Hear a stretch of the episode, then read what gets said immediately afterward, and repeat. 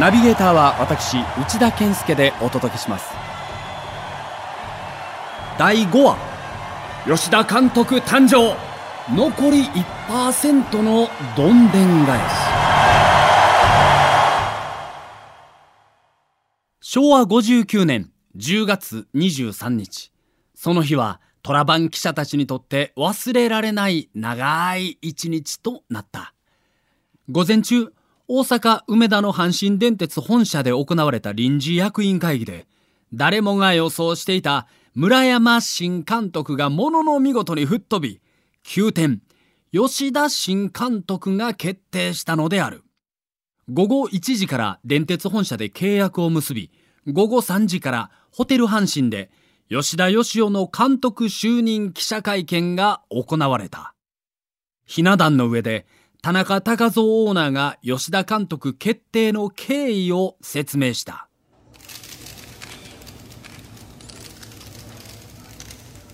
来年は球団創設50周年にあたり人心を一新してチーム作りに臨むことになりました。安藤監督が辞めた後の後任として西本さんにお願いしたが実現できなかった。後任監督はその西本さんをよく理解している吉田君に決定いたしました。新体制で阪神タイガースをしっかり立て直してほしいと思っています。田中オーナーの横で吉田監督が頬を好調させている。全員で村山を押したんとちゃうんかいな。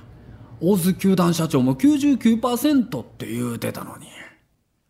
まさか残り1%のどんでん返しがあろうとは思いもよらなかった。この日午前中に行われた役員会議は田中オーナーの一人舞台になったという。前日のトップ会議で田中オーナーは終始聞き役に回り発した言葉は一晩私にくださいの一言だけ。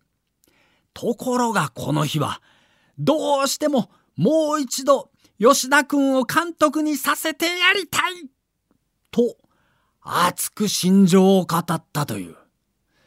臨時役員会を終えた小津球団社長は大きなため息をついてこう言った。これほどまでにオーナーの気持ちが吉田君にあったとは思わなかった。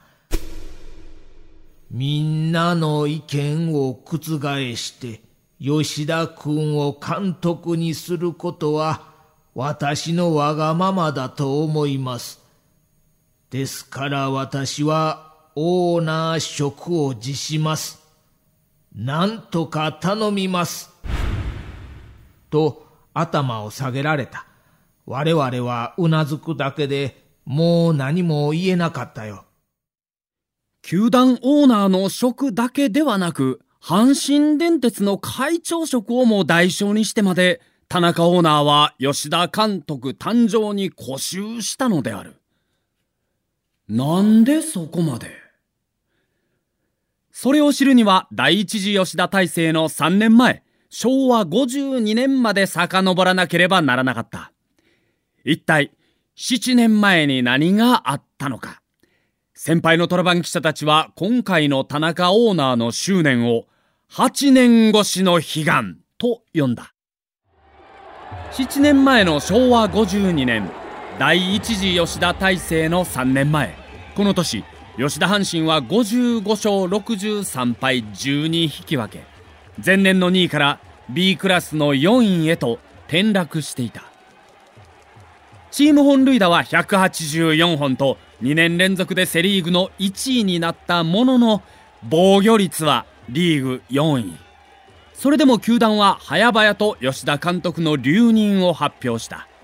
ところがこの決定にマスコミが大反発したのである単に成績不振が反対の理由ではなかった。当時の吉田大成は崩壊状態。不審の責任を取らされる形でのコーチの首のすげ替えが頻繁に行われた。自分が連れてきたコーチをコロコロと変えてしまう。そんな吉田監督に、真なしとマスコミは批判した。そしてその声は、吉田監督では勝てないという論調になり、やめさせろの世論に変わっていった。11月2日、阪神球団は吉田監督の解任を発表した。その発表記者会見を当時オーナー代行だった田中オーナーが務めたのである。報道陣を前に田中の口元は悔しさで小刻みに震えていた。私としては吉田監督にまだやってもらいたい。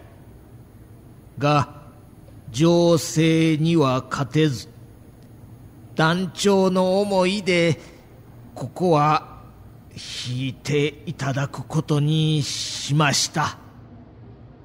今後、私が球団に関与し、機会が巡ってくるなら、吉田君にもう一度采配を振るうチャンスを与えたい。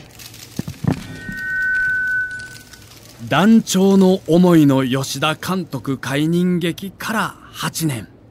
田中オーナーはその日が来るのをずっと待ち続けていたのであるそして今回役員たちの推す村山案を覆し自らも含めた球団人事の刷新を行った4席から6席へという椅子の数の変更がホテル側に知らされたのは深夜近く。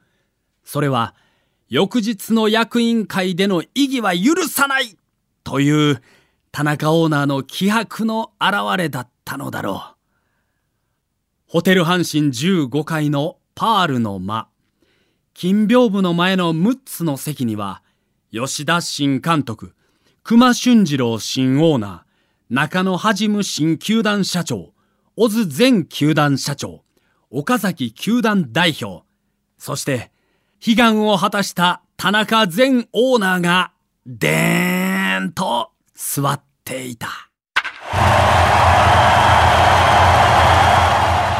お相手は、笑福亭右近と、私、内田健介がお送りしました。